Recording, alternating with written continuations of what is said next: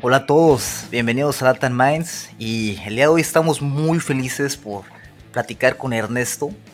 Ernesto lo pueden encontrar en Twitter con, su eh, usuario que es arroba ErnestoGNW. ErnestoGNW. De todas maneras vamos a poner el link abajo en la descripción. Ernesto es un programador, eh, está radicado actualmente en Monterrey y en enero, me parece, ahorita nos va a confirmar, va a entrar a Open Zeppelin como ingeniero de software. Open Zeppelin es una de las empresas más relevantes en el mundo del blockchain, en el mundo de la Web3. Están construyendo la infraestructura que muchas de las aplicaciones de, que utilizan blockchain están usando. Eh. Por ejemplo, eh, yo recientemente usé un código suyo para crear un NFT en un pequeño, una pequeña práctica que estaba haciendo. Usa sus, sus contratos, son como como el estándar para crear este tipo de contratos seguros. Ahora nos va a platicar un poco más Ernesto. Antes ya fue dos veces intern en Google y tiene cursos en Blockdemi México y en Platzi. Vamos a dejar los links para que visiten los cursos de Platzi y de Blockdemi de Ernesto, que si quieres empezar en el mundo de Ethereum, en el mundo de la programación blockchain, yo creo que no hay mejor curso. Hay, de, verdad hay pocos, poco, poco material en español que te introduzca a estos temas y en lo personal Creo que los cursos de Platzi y de Ernesto son maravillosos para introducirse a este mundo. Entonces, sin más, vamos a comenzar.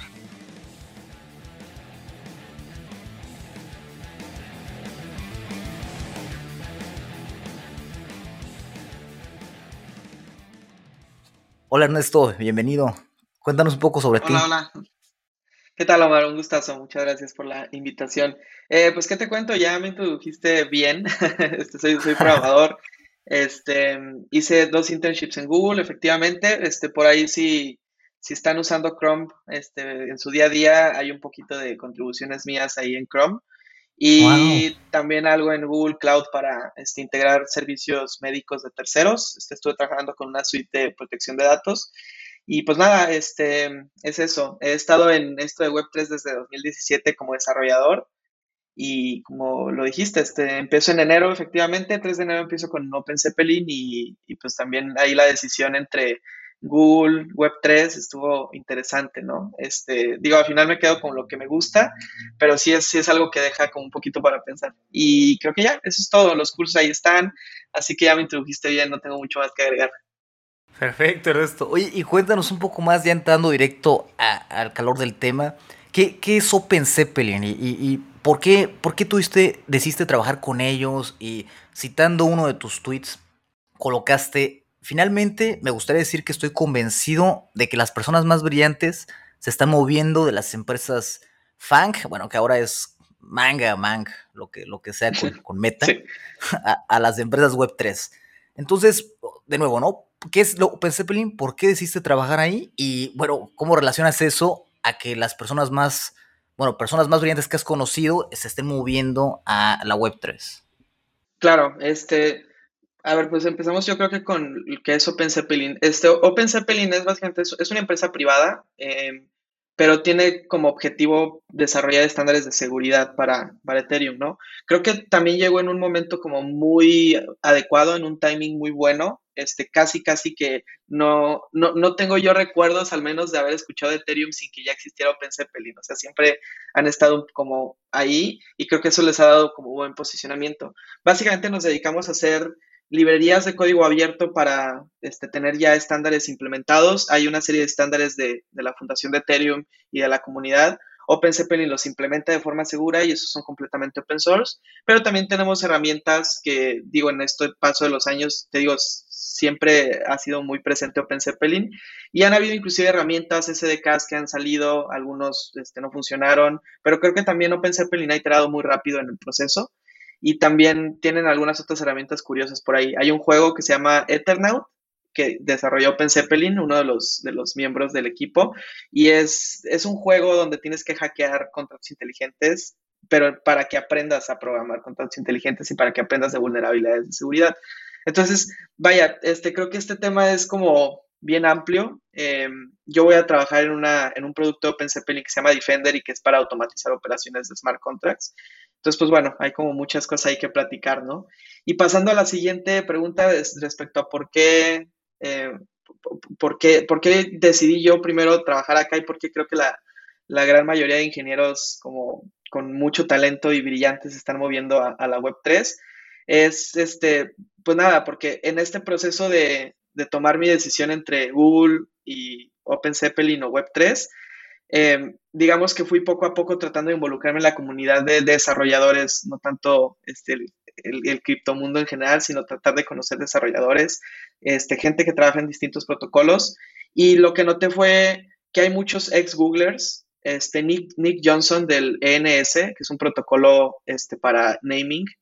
Eh, Nick Johnson es ex-Googler, también hablé un poco con él y él es, el, es de los principales editores y contribuidores de los estándares de Ethereum. Entonces, súper talentazo, acaban de sacar su airdrop valuado en millones de dólares y eso también habla un poco de, eso. Tim Bako, que quien, es el autor y este, bueno, no autor, más bien fue quien lideró los esfuerzos de la IP 1559, también fue intern en Google, hablé con él, tuve una charla con él y básicamente me dijo lo mismo, este, yo también tenía una oferta para Google, pero decidí quedarme en la Ethereum Foundation.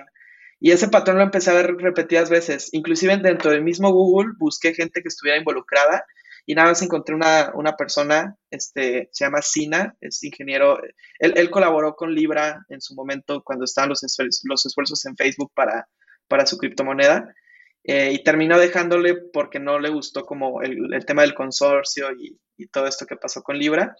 Pero platicando con él me dijo, lo que pasa es que yo estoy aquí porque estoy muy cómodo en Google, pero todos los que han llegado, este, que son como Ethereans o fans de blockchain se terminan yendo porque en Google no hay nada de esto.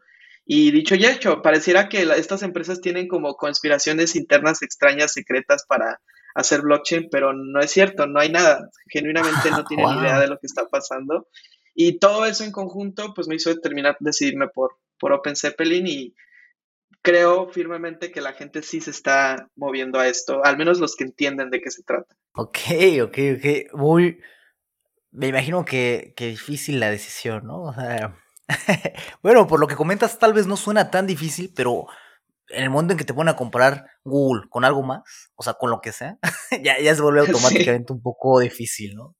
Sí, sí, sí. O sea, es que eran buenas opciones las dos. No, no iba, no iba a haber una, una pérdida este, de nada. Básicamente era un happy problem. Pero, pues no sé, justo te quedas con el sentimiento de, este, igual y la seguridad de Google está bien, igual y en 10 años Google es el próximo IBM, que ya no le tenemos como mucho respeto, como, no sé. Este, no, no sé, pueden pasar muchas cosas, igual hay temas de privacidad ahí que salen como Google y empezamos a percibir a Google como percibimos a Facebook. Este, no me gustaría estar relacionado con eso. No lo sé, o sea, sí hay muchas cosas que pensar ahí, pero pues bueno, creo que estoy feliz con la decisión y, y sí creo que Web3 es el futuro, así que pues bueno, le estamos apostando a eso, ¿no? Perfecto, perfecto. Oye, ¿y tú cómo comenzaste en este mundo de, la programación en Web3? ¿O cómo le llamarías? O sea, programación en blockchain, programación en Web3, programación en Ethereum. ¿Cómo le llamarías a esto y cómo empezaste? Mm, ya, de cómo le llamaría, es que no sé, creo que es una cosa también de timing. Cuando yo empecé esto nadie decía programador, este, no, es que nunca he tenido un término, ¿sabes? Por ejemplo, cuando, cuando recién empecé en esto, pues sí le decíamos Ethereum Developer porque Ethereum era por ahí de 2017. Digo, sé que había otras, pero era como la gente hablaba de programar en Ethereum, este, los que más o menos sabían.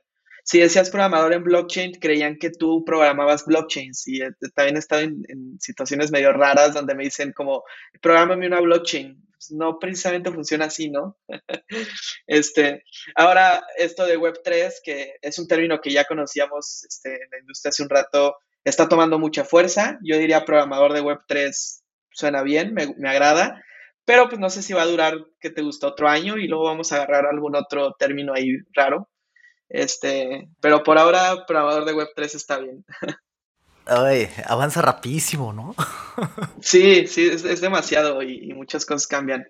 Em, pero bueno, y de cómo empecé, em, pues es, una historia muy curiosa porque tengo por ahí este, en Medium mi, mi, blog, Ernesto GNW también.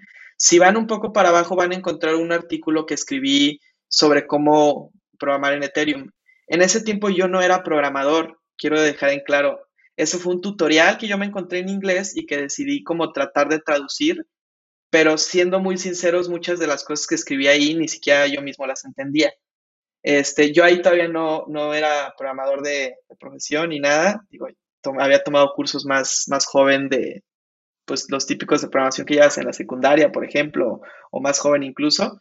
Pero yo no era programador de profesión, solamente sabía que, que blockchain como que venía importante porque este, yo estudiaba negocios en ese momento y cuando estudias negocios te hablan mucho de megatrends, cosas que van a cambiar como modelos de negocio y todas estas cosas.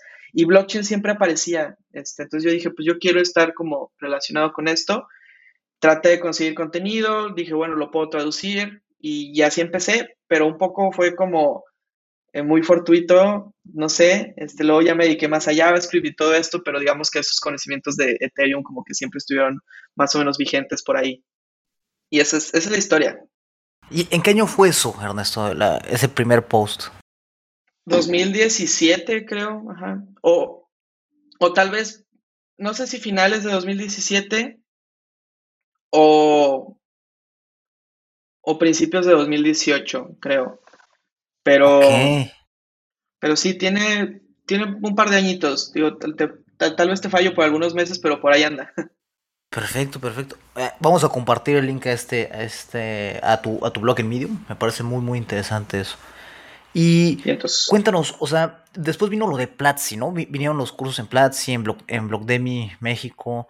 ¿Eso más o menos en qué año fue? O sea, ya después de, este post que hiciste, te metiste de lleno y, llegaste a estos a estas plataformas para compartir eh, tus cursos, información. ¿Cómo fue eso? Ya, este, muy buena pregunta. Eh, cuando compartí este artículo eh, fue como, te digo, un proceso como experimental. Realmente yo quería aprender a hacer productos digitales, entonces cualquier cosa estaba bien. Y empecé a tomar muchos cursos en Platzi. Este, yo sí me enseñé en Platzi y, fue darle este, muy fuerte a todos los cursos de, de React, de JavaScript, de backend con Node. También me hice la carrera de Ruby. De hecho, hice demasiados puntos en el ranking este que tiene interno porque consumí muchos cursos en un periodo muy corto de tiempo.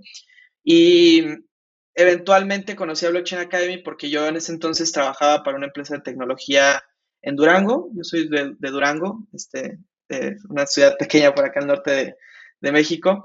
Pero eh, esta empresa tiene, tiene contratos gubernamentales con este, la Secretaría de, no sé, de, no recuerdo el nombre exacto, pero tiene que ver con ganado y este, em, cultivos y esto. Entonces querían meter este tema de blockchain para trazabilidad de productos y ya es que siempre se habla de eso. Yo, yo era diseñador para ellos, yo hacía diseño gráfico, también ese es un plot twist interesante.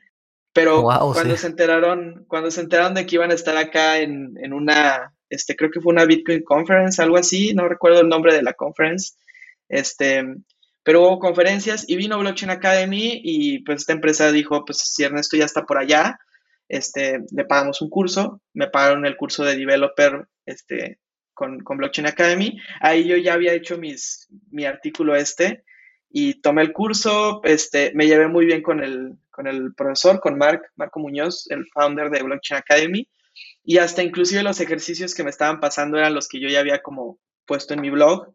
Entonces ahí como que hicimos muy buen match eh, y eventualmente pues me contratan para, para Blockchain Academy. Ese fue mi primer trabajo como desarrollador. Este, hicimos como varios experimentos ahí, pero también fue como este constante estar involucrado en, en blockchain, ir aprendiendo. Eventualmente ya empezaron a pasar los cursos que antes daba Mark, porque él pasó como un tema más operativo y a dar también los cursos de, de negocios. Y, ya, eso fue como la historia. Ha pasado un par de años desde eso y también abrimos el canal de YouTube, el cual como que le dio más exposición a todo esto y ahí yo me dedico a hacer muchas cosas de programación en el canal y de ahí pues apareció este, la oportunidad de Platzi. Un día Oscar Baraja se presentó ahí en la transmisión en vivo y, y pues bueno, ya hablamos de eso y, y, eso desembocó en los cursos que acaban de salir justo en hace un mes, apenas. Ah, hace un mes y yo estoy seguro que ya has, beneficiado a bastantes personas. Yo cuando los vi dije, ah, pues, esta es la introducción idónea que, que, buscamos en español, bien, bien estructuradita, ¿no? Paso uno, paso dos, paso tres, y no estar ahí como buscando blog tras blog, ¿no? A ver, bueno, esto, y luego el siguiente blog, eh, Stack Overflow, a ver, a ver qué sigue, ¿no? Sí, correcto. Sí, correcto. La verdad es que el trabajo que ha estado haciendo Ángela ahí con, con, con, los cursos para, para esto, este, muy, muy bueno, muy admirable. Y de mi parte también, este, uh, a mí me gustó mucho la libertad de contenido porque yo sí les dije, mira, este es el temario que yo creo que es el idóneo para un desarrollador que salga de aquí a buscar trabajo en la web 3. Este, me dijeron, está muy largo, pero pártelo y te hacemos dos cursos. Y yo, excelente. O sea, nunca hubo este, negociación como en respecto a contenido, siempre se respetó mucho eso y creo que también eso es importante. Este, entonces, la verdad es que muy bien lo que están haciendo acá en Platzi con esto del contenido en Web3. Perfecto, perfecto, esto. Oye, y bueno, sabemos que programas en Ethereum, digamos, en, en, sí, en la red de Ethereum. ¿Programas en otra Layer 1 o solamente en Ethereum? No, solamente en Ethereum, pero es que, es que la pregunta es como medio te, puedo responder diferentes cosas, ¿no? Porque eh, mucho de lo que ha pasado con Ethereum es que eh, Ethereum ha sentado como las bases de, muchas de las cosas como conceptuales del funcionamiento de la Web3. Em, si bien Solana no se programa en Solidity y utiliza Rust, por ejemplo, para hacer smart contracts, lo cierto es que los principios como de comunicación, los patrones de diseño siguen siendo los mismos. Eh, tienes un smart contract corriendo en un backend que conectas con un frontend a través de una interfaz de comunicación que puede ser una API REST o GraphQL o JSON RPC, lo que sea. Y tienes un wallet que te permite firmar transacciones, que no es más que un proveedor intermedio que hace que la aplicación no acceda a tus llaves privadas. Eh, vaya, esa serie de patrones se repiten eh, yo creo que ya, ya sabiendo cómo hacer trabajo y entendiendo como los, los elementos arquitecturales de cómo hacer aplicaciones, pues nada más es aprender Rust y ya nos vamos para, para Solana, ¿no? Por ejemplo. Y adicional a eso también es que eh, Solidity es, es, un lenguaje que compila, es, es un lenguaje compilado, pero compila muy similar a Java, que compila hacia una máquina virtual. Entonces, todo el código generado por Solidity es ejecutable por una máquina virtual cuya, eh, vaya, suena también muy raro esto de máquina virtual, como que la gente luego cree que es, es, algo ahí en la nube volando extraño, que, que, es como un oráculo al que le preguntas cosas, pero no, realmente es un, es un archivo de código que ejecuta instrucciones en secuencia. Si tú le pones la máquina virtual a una lavadora, te va a correr Solidity, sí o sí. Y este principio lo han utilizado otras L1s como este, Binance Smart Chain, que dijo vamos a colonar Ethereum, dejamos la máquina virtual de Ethereum y todo, pero cambiamos ciertos parámetros para hacer como mayor procesamiento de transacciones, menor tiempo entre bloques, cosas así. Entonces, si sabes programar en Solidity, ya compilas a la máquina virtual de Ethereum y ya puedes programar en donde sea que corra la máquina virtual de Ethereum, ¿no? Entonces, aunque no lo hago activamente, el mismo código que te hice para algo de Ethereum lo podemos sacar en, en Binance Smart Chain, por ejemplo en eh, RSK, que también es otro proyecto interesante. Y mucho de eso también este, en Defender, la plataforma en la que voy a estar trabajando, puedes automatizar cosas para cualquier red que sea compatible con la Ethereum Virtual Machine. Entonces, ahí ya también como todo un mundo de posibilidades. Ok, ok. Perfecto, Ernesto. Nos estás dando mucho que pensar, ¿eh? Y, ok, entonces, esta es la parte de la Layer 1, ¿no? En cuanto a la Layer 2, ¿nos puede decir qué, qué es la Layer 2 y ¿También estás pensando hacer algo ahí o, bueno, cuáles son tus planes con respecto a eso? Ok, este, muy, muy interesante. Fíjate, eh, creo que el, tema de, o sea, para explicar por qué L2 es importante, primero hay que entender como conceptualmente por qué, por qué, por qué necesitamos hacer escalar L1 de forma sana. Y con sano me refiero a que yo no estoy en contra de, por ejemplo, L1s como Binance Smart Chain que tienen menor tiempo de procesamiento y mayor capacidad de bloque, porque eso resuelve problemas de escalabilidad, hace que los fees bajen. Esto es un tema más de oferta-demanda, cosa de economía más que de programación. Este, no estoy en contra de eso, pero creo que es importante señalar los problemas estructurales que eso tiene. Por ejemplo, el, sistema de fees está diseñado para hacer lo que es. No hay conspiración de nadie para que sea caro o barato. Si Binance Smart Chain lo abarata, es porque utiliza mecanismos de, de, reducción de escasez que afectan al mercado de gas y pues eso incrementa. It is what it is, no hay que buscarle más, no es ni bueno ni malo, pero digamos que eso es, una, eso es un enfoque de escalabilidad que yo seriamente te preguntaría, ¿crees que dure 50, 100 años? ¿Crees que vaya a sobrevivir a, toda esta evolución tecnológica? Ya lo estamos empezando a ver con fallas, ya hay como problemas de sincronización. Solana, que adapta también un, perdón, que adopta un, un enfoque similar, también ya tuvo problemas de desconexión. O sea, te digo, ni bueno ni malo, pero esas son las cosas que ocurren cuando fuerzas la escalabilidad. Entonces, te digo, it is what it is. Mm, no me gustaría como discutir si una es mejor que otra, solo es. y las layer 2 Sí, son trade-offs, exactamente. Este, y, hay que tenerlos en cuenta. Eh, los Layer 2 son como este enfoque que la comunidad del consenso general en Ethereum ha decidido adoptar para, para generar escalabilidad. Y se trata básicamente de separar el, le llaman el execution layer, o sea, la capa de ejecución de instrucciones, hacia una segunda red, este, para que la, red principal no tenga que realizar esos procesamientos y que nada más reinserte los datos a través de una sola transacción de forma comprimida, eh, sin perder este, capacidades o, propiedades de seguridad, de disponibilidad de datos, de verificación y comprobación este, criptográfica eh, pero digamos que todavía hay como muchos esfuerzos ahí, hay mucha investigación, hay muchos LS2, está todavía en una etapa como muy, muy verde, pero se trata justo de, implementar estrategias, le llaman roll-ups, porque de eso se trata, e, es implementar estrategias para que desde estas redes podamos hacer un roll-up hacia arriba, o sea, insertar en la red principal estos datos de forma escalable y de forma este, completamente segura, ¿no? pero es un enfoque muy lento, requiere mucha investigación, hay mucha gente trabajando en esto, eh, y, pero yo creo, yo, ahí, sí ya es mi opinión, yo creo que este es, eh, this is the way, ¿no? Em, ¿Y qué he hecho con esto? Pues, pues nada, algunos experimentos, nada serio, no soy contribuidor activo de, cosas en, en, Layer 2, pero confío mucho en el trabajo que se está haciendo y, admiro mucho también la integración que distintos protocolos están haciendo con, con Layer 2. Sumamente interesante. Ok, ok. ¿Algún consejo para comenzar a, programar en esta Layer 2? ¿Alguna, ¿Algún protocolo Layer 2 que, que, recomiendes para comenzar? O, sigues creyendo firmemente que primero hay que empezar con Solidity en la Layer 1 Ethereum y después pasar a la Layer 2? No sé, ¿qué, opinas sobre eso? Sí, yo creo que Solidity está bien. Es que no, no creo que tengas habría que responder la pregunta de por qué quieres aprender L2, ¿no?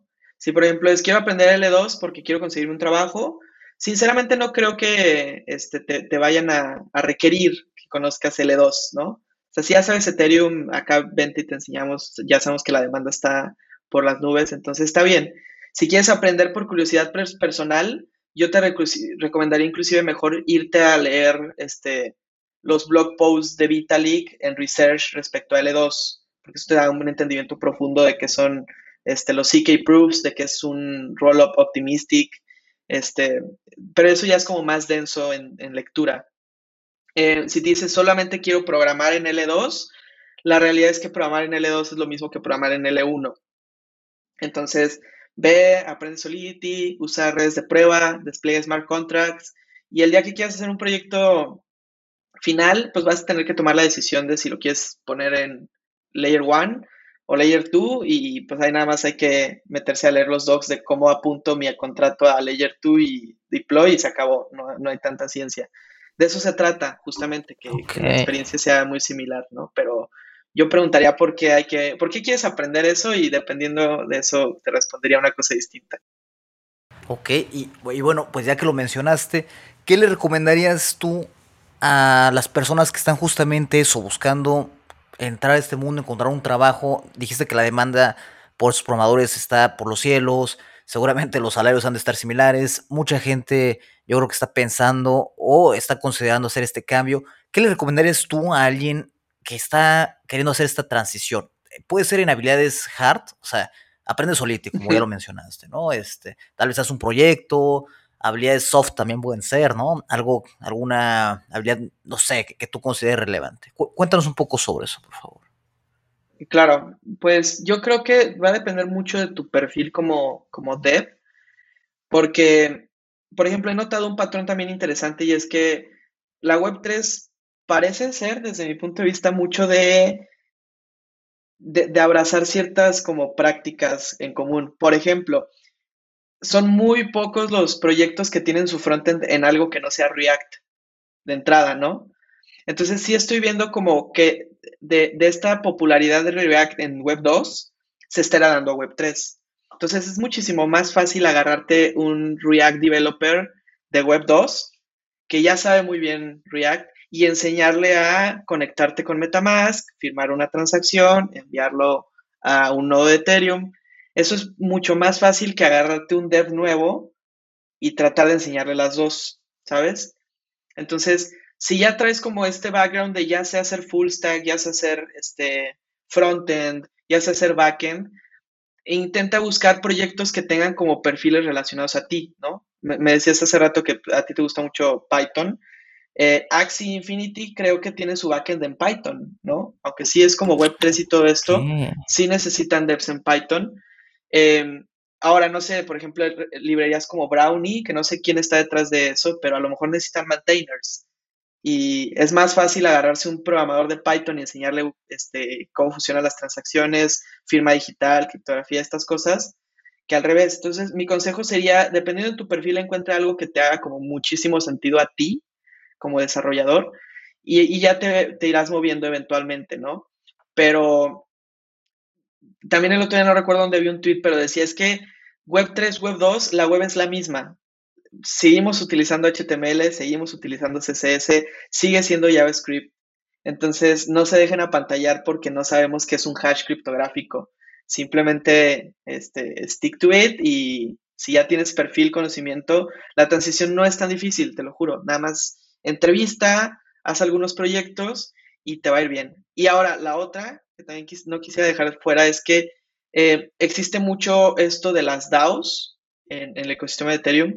Básicamente una DAO es una organización descentralizada autónoma, es un, es como una, es un concepto de gobernanza y de, de autorregulación de proyectos que trata de que todas las decisiones implementadas en un protocolo se tomen a través de un smart contract que tiene votos delegados a través de muchas personas.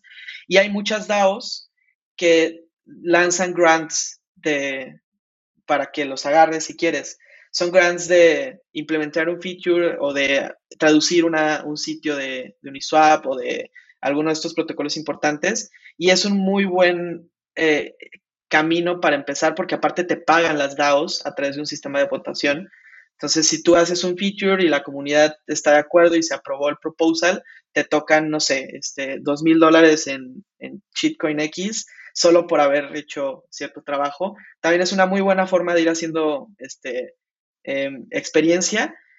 Y ya, si ya empezaste con esto, tienes de dos. O vas y te buscas un trabajo tradicional porque ya tienes muy buena experiencia y esto habla muy bien de ti. O te gustó este tema de la descentralización, de las DAO, eres un alma libre y decides no trabajar nunca para nadie y vivir de DAOs, también se puede hacer. Este, esa es otra opción completamente distinta. Wow, wow, wow. Eso de las DAOs no lo había escuchado, está, está brutal, ¿eh? O sea, es, es como, mira, acá hemos tenido varios entrevistados que siempre una recomendación que es, eh, programa en open source, colabora a proyectos en open source, eh, te das a conocer, creas eh, experiencia, pero además ciertos contactos que son relevantes y bueno, nunca se sabe cuándo te van a llamar para que ya seas un contribuidor total de, de esa librería. Pero ahora, por lo que comentas con las DAOs, no solamente estás contribuyendo, sino que existe la posibilidad, obviamente siempre es una posibilidad, de que ganes ciertos recursos por colaborar gracias a las grants, ¿no? Sí, es correcto, es correcto. Las DAOs dicen, mira, tenemos, muchas veces la distribución, por ejemplo, de los airdrops tiene que ver con una distribución entre el equipo principal, colaboradores y usuarios, ¿no? Por ejemplo, con el de, creo que con el de Uniswap, cuando fue hace como un año, eh, los tokens de gobernanza se repartieron creo que más del 50% a la comunidad. O sea, cualquiera que haya usado Uniswap le, cayó una lana por eso. pero todo lo demás se queda en un tipo treasury y el treasury es este es como esta reserva de un banco que dice vamos a utilizar para pagar para pagar deuda, para financiarnos, para bla bla bla. Y entonces el treasury de las DAOs normalmente se utiliza para estas cosas. Este, oiga, necesitamos traducir el sitio, ¿no? A lo que sea. Y la gente colabora este, y pasa por un proceso de voting y si se aprueba, pues les cae una parte de ese treasury y, ya, ¿no? Este, estaba viendo el otro día un tweet, hice un retweet de esto, de un tipo que no es técnico, no es programador ni nada, pero mandó un mensaje al Ethereum Name Service como de, oigan, ¿cómo puedo ayudar? Completamente desinteresado, solo quería aprender, nada en absoluto. Le dijeron, traduce. Y se dedicó a traducción, no es programador, no es nada. Pero ahora que fue el, el airdrop, pues a él le tocó una parte proporcional a su esfuerzo del airdrop. O sea, todos los que usamos el NS, en algún momento nos tocó dinero de eso, nos tocó este, una cantidad interesante, pero a él creo que le tocaron alrededor de 200 mil dólares solo porque en algún momento hizo una traducción, ¿no? No se lo iba a esperar, pero digo, es una opción perfectamente válida que te dediques como a, contribuir desinteresadamente porque eh, los beneficios van a estar, algún momento van a caer. Eh, es que es como, como acentuar esto, porque siempre platicamos de esto y dicen, bueno, es que colabora, eh, participa, aprende y bueno, puede llegar algo, ¿sí? Puede llegar algo, pero ahora con esto es como, bueno, puede llegar a algo laboral tal vez, este, profesional, pero además puede, obviamente es opcional de nuevo, pero puede llegarte algo de, recursos, ¿no? Entonces le dan un, un toque adicional a la contribución en el open source, porque al fin y al cabo me imagino que esto, estamos hablando de, open source, ¿no? Sí, sí, sí, sí, es correcto. Sí, hay, oh, muchas cosas que pasan de este tipo muy interesantes, em, pero también no caigan en el perfil este de eh, airdrop chasing, como de andar buscando que te caiga tokens por cualquier cosa, este, porque no, creo que eso es más especulativo, más bien usen los productos que les gustan, o sea, eh, relacionense con productos que sí usan, que sí les gustan, si alguno en particular les genera mucha atención, colaboren y eventualmente algo así va a pasar, ¿no? Este, pero no, o sea, también eh, que creo que esta cultura de colaborar este, abiertamente y, sin tanto interés también funciona muy bien y habla muy bien de ti, ¿no? Entonces, yo eso recomendaría, solo, no sé, solo pense a la comunidad.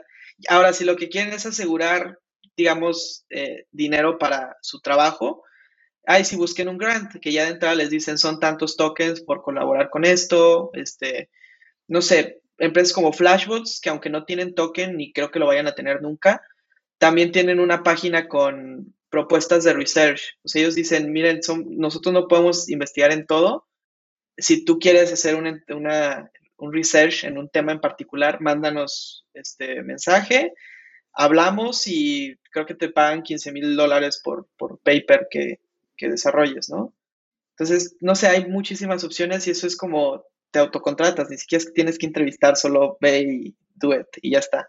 Ah, sin permiso, ¿no? Eh, me encanta esa, mentalidad que, se tiene, ¿no? ¿Quieres colaborar? Órale, métete, ¿no? Métete, colabora y, y aprende y nadie, nadie te está, no tienes que pedirle permiso a nadie, ¿no? Entonces, valiosísimo. Exacto, Perfecto, totalmente. Oye, ¿y alguna DAO que recomiendes unirnos? Por ejemplo, eh, estaba viendo que estás en Developer DAO, ¿no? Eh, sí.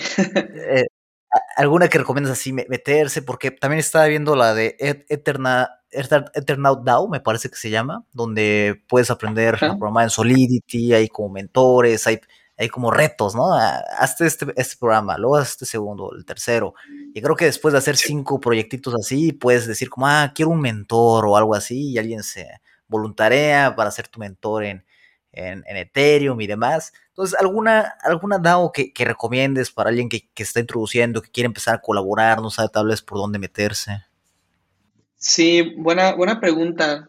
Este, es que justo les diría de Developer DAO, pero es que ya se acabaron los memberships. Entonces, sí, este, ya, digo, creo que van a abrir nuevos, pero la verdad es que no sé cuándo.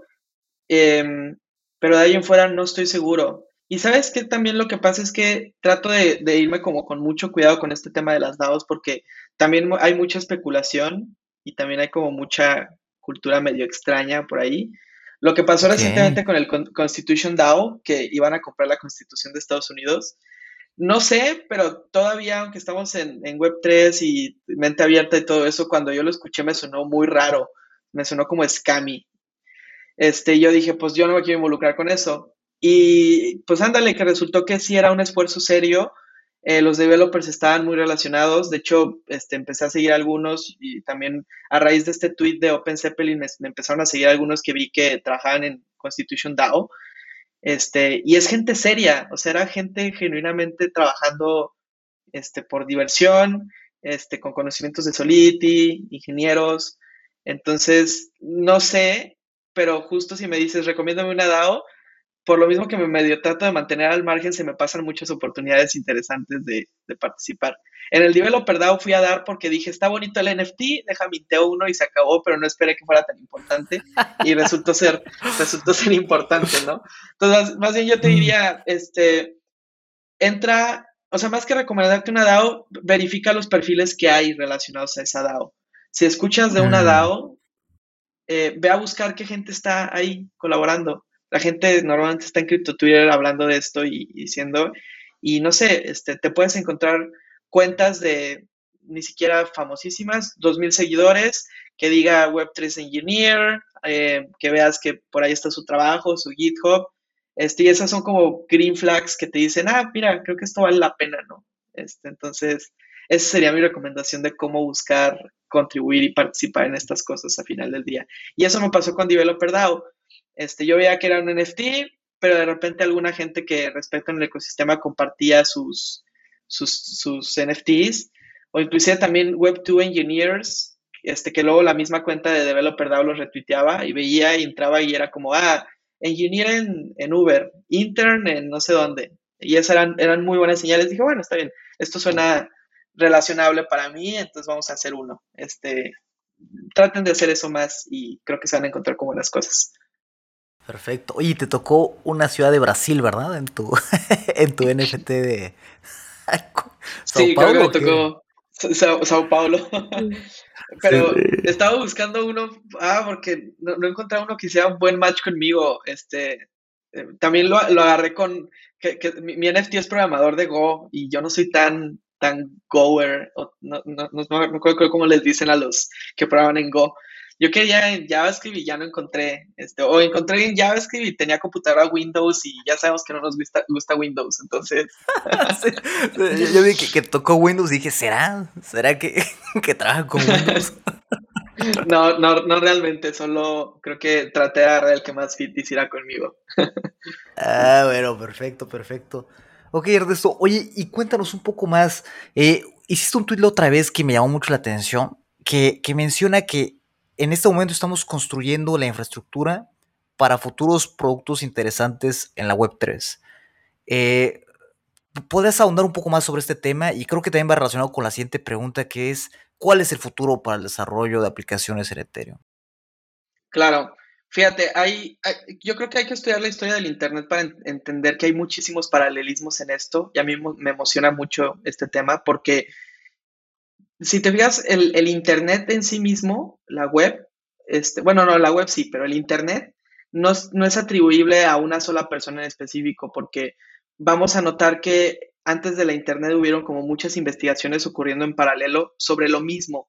Hay como varios autores de, de trabajos científicos medio similares entre cómo interconectar computadoras y por ahí aparecen nombres importantes de personas como los que hicieron el TCP/IP, este, los que hicieron el www, los que hicieron el DNS, los que hicieron el SMTP, y todos estos protocolos, digamos que fueron construidos por gente de la comunidad que colaboraba con la Internet y con el, cómo esto iba a funcionar para el mundo. Y hay un mecanismo de propuesta de estándares que se llama RFCs. Los RFCs, este, si alguien de la industria como un poco más metido en, tema de redes y cosas así, sabrá lo que son, pero son documentos que se llaman RFCs porque las siglas son Request for Comments, solicitudes de comentarios. Y esto era básicamente un, documento formal que tú publicabas explicando algún estándar o alguna propuesta de mejora hacia la Internet y la misma gente lo comentaba, lo revisaba y al final si todo cuadraba se publicaba. Y estos son, están numerados. Pero ahí, apareció JSON, que se usa hoy siempre, ahí apareció HTTPS, HTTP, SSL, Telnet, todos estos como protocolos tradicionales que usamos ya en el día a día, este, ahí aparecieron, pero fue un proceso que tomó años y que tomó investigación, a que la comunidad participara, todo esto. Aquí quiero hacer un paréntesis, es que también en, en la Ethereum Foundation hay puestos, si, si, no, si quieres como empezar a programar, pero a lo mejor no quieres salirte de tu trabajo y esto, también hay, hay dinero, o sea, hay pago para aquellos que decían revisar las propuestas de mejoras Ethereum. No tienes que saber programar, solo tienes que involucrarte, hacer reviews y lo puedes hacer desde tres horas a la semana y ellos son muy flexibles con eso. Entonces, esa, es otra opción aparte. Regresando a esto, este, los mismos RFCs existen en el ecosistema de Ethereum y existen en blockchain. La Ethereum Foundation tiene los ERCs, son Ethereum Request for Comments, y es el mismo concepto de documentos que presentan estándares que hace la comunidad, que se revisan, los pueden encontrar en GitHub, las discusiones están ahí completamente activas. Ahí participan personas como Vitaly Buterin, los de la Ethereum Foundation, gente de otros protocolos trabajando, y es como la forma creo más fácil de involucrarte con, esto. Este, inclusive Hudson Jameson, que también estuve hablando con, con él este, y, me ayudó durante el proceso, él, él está en Flashbots pero también este tiene un, no sé si es empresa o colectivo, organización, que se dedica a darle soporte a los documentos de estándares de, Ethereum. Entonces, creo que justo ahora estamos en esa misma etapa, siguiendo con la idea de paralelismos, que ocurrió en el Internet, donde apenas estaban haciendo los estándares este, y apenas estaban creando las, este, las cosas con las que hoy, hoy día usamos el Internet de la forma que lo usamos, ¿no? Entonces, si, te fijas ahora, no dices estoy utilizando HTTPS, solo se asume y no se, no se sabe de HTTPS como un producto, sino como un protocolo. Este, yo me comunico con aplicaciones a través de HTTPS, ¿no? Eh, yo creo que eso va a pasar. Este, no vamos a referirnos a Uniswap como un producto, sino que vamos a decir, se envió mi, swap por, por el protocolo Uniswap, ¿no? no, no, no, va a ser un mm. producto en realidad, sino que va a ser algo y que va a estar como integrado en, el ecosistema de aplicaciones que más adelante vamos a desarrollar. Entonces, muchos de los esfuerzos ahora están en construir estos estándares, construir estos protocolos, construir como este, este layer de, de aplicación sobre el cual se van a sentar las nuevas aplicaciones del futuro. Y no sé sinceramente cuáles vayan a ser. Tal vez en 20, 30 años va a estar normalizado que nuestro banco esté montado sobre protocolos de Ethereum, ¿no? Que hagan, que ya no exista el SPAY, que exista eh, Uniswap, que ya no utilicemos nuestro, nuestra clave interbancaria, sino que utilicemos nuestro ENS.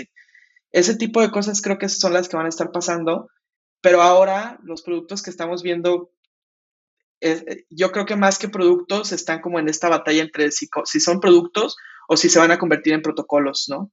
Eh, y, eso es lo que creo que va a pasar, pero me, estoy aventurando mucho a decir qué va a pasar en realidad. Solo creo que sí estamos en esa etapa de construcción de, infraestructura más que de productos. Y pues se necesitan muchas manos en este, en este proceso y mucha colaboración abierta y comunidad hablando de esto, ¿no? Y vas a estar en el lugar eh, idóneo para eso, ¿no? Desde Open Zeppelin, me imagino que va a estar construyendo esos protocolos que van a ser los cimientos de lo que viene. Sí, un, poco. O sea, tengo la fortuna de que Open Zeppelin este, en este proceso ha hecho mucho, ¿cómo decirlo? Como tiene muchísima influencia sobre cómo se hacen estas cosas. Porque de entrada, por ejemplo, los eh, eh, acaban de sacar este, el, estos contratos para gobernanza, pero con muchas prácticas que ya están obtenidas de la comunidad. Nada más que ahora estamos tratando como de que se estandaricen, de que sean seguros, bla, bla, bla. Y la parte interesante es que una vez que OpenZeppelin lo hace, ya se vuelve eh, the way to go. O sea, ya nuevas empresas, nuevas DAOs ya lo toman porque es, ya está hecho, ¿no? Y, hay confianza en OpenZeppelin y todo esto. Entonces, eh, yo sí estoy como muy feliz de que tengo como esa, esa inherencia, en, inferencia, perdón, en, en cómo Open Zeppelin está empujando justamente este, estos estándares y cómo, cómo se percibe en la comunidad. Entonces, sí, muy feliz de estar construyendo como con eso y, de aportar, ¿no? Ojalá algún día ahí el nombre de los colaboradores esté en los libros de, de, las carreras de ciencias computacionales del futuro, ¿no? Sí, que le cuentes a tus nietos, mira, yo, yo ayudé a construir el internet sobre lo que estás ahorita viendo Netflix en la Layer 2, en Starnet. Sí, estoy, estoy de acuerdo. Oye, es que yo tomé una clase acá en la Universidad de Redes, que es donde fue la primera vez que escuché los, los RFCs del Internet. Y nuestro profesor, este, Rafael Dávalos, si, lo está si está escuchando esto, un saludo, muy buen profesor, este, muy inspirador. Pero él nos hablaba mucho también con este... ¿Cómo? Que, te ponga 10, ¿no? Si estás escuchando, ponga 10, por favor. No, sí, sí me puso, sí me puso, muy buena onda. Pero él hablaba con esta misma emoción de la que hablamos de Web3, él hablaba pues, como de la internet, ¿no? Y también me encanta porque parece profe sus ídolos eran este Vinton Cerf, que es el que hizo el TCP/IP, y nos hablaba de muchos nombres. Y recuerdo que, por ejemplo, en, en, los RFCs hay un nombre que aparece muy frecuente como revisor, como editor de, de los RFCs que creo que es Steve Crocker, si no mal recuerdo. Este, y a mí me da mucho la impresión de que es como si estuviera, ahorita involucrándome con la comunidad, es como si me estuviera involucrando con, con el Steve Crocker de, del nuevo, como de esta nueva web, ¿no? Este, y no sé, digo, tal vez cuando esté ya más grande en unos años, este, voy a ser como mi profe que admiraba sus ídolos de la internet, pero pues a mí me va a tocar como admirar a la gente que estuvo trabajando en la web 3. Y qué, qué, más importante y emocionante que participar en eso, ¿no? Claro, eh, que, yo creo que, mira, por último, Ernesto, y con esta emoción que, estás transmitiendo, ¿qué le dirías entonces a un latinoamericano ambicioso que quiere comenzar a, trabajar en la Web3, está curioso? ¿Qué, le dirías? Ya por último, para cerrar. Ya, yo le diría que em, es que luego esto de, ser latinoamericano como que puede parecer como un problemita, así como de, oh, es que tengo que escapar de, Latinoamérica, ¿no? Ese chiste lo usamos mucho. Pero yo, yo, le diría que embrace it, o sea, em, apropiate de eso porque a, mí me pasó mucho con Google, que a mí me frustraba muchísimo, que cuando cayó la pandemia y todo nos dejaron remotos y nos redujeron el salario a pesos mexicanos. Entonces ya te imaginarás la diferencia salarial que había y lo molesto que era tener que trabajar con ingenieros que ganaban 10 veces más que yo haciendo el mismo trabajo. Entonces siempre tuve como este problema de, es que me quiero de aquí, es que no me está gustando esto, es que este tema de ser latino es complicado. Pero luego llegó un momento en el que decidí, ok, ¿y si mejor le saco la vuelta? O sea, ¿qué, hay de este lado que, una persona en Estados Unidos no tiene? Y dije, claro, o sea, si, yo logro conseguir un trabajo este, en, totalmente remoto y todo, me puedo aprovechar de lo barato que es la vida en México, ¿no? Y eso es un perk. Ese resulta que es algo bueno y eso resulta que es algo que no puede hacer alguien en Estados Unidos trabajando en esto. Se puede intentar venir a vivir acá, pero no es oriundo, no, no tiene la cultura, no tiene todo esto, ¿no? Este, no tiene la comunidad también. Y ese es el tipo de cosas que si lo empiezas a ver con otros ojos, dices, oye, qué privilegio que estoy en Latinoamérica y puedo literalmente no ser discriminado por ubicación, ganar lo mismo y, hacer impacto en, cosas importantes de la misma forma que lo puede hacer alguien fuera, ¿no? Entonces, ya si decides como apropiarte de esta idea y, abrazarla, te va a ir inclusive mucho mejor que estando allá trabajando en California, pagando 4 mil dólares de renta y 40% de impuestos. Eh, entonces, si te haces esa idea y, le, encuentras como cariño a eso, te va a ir bien. Nada más colabora, eh, haz open source, trabaja con, con los, algunos protocolos que te gusten, empieza a, unirte a la conversación. La Web3 es muy abierta para todo esto.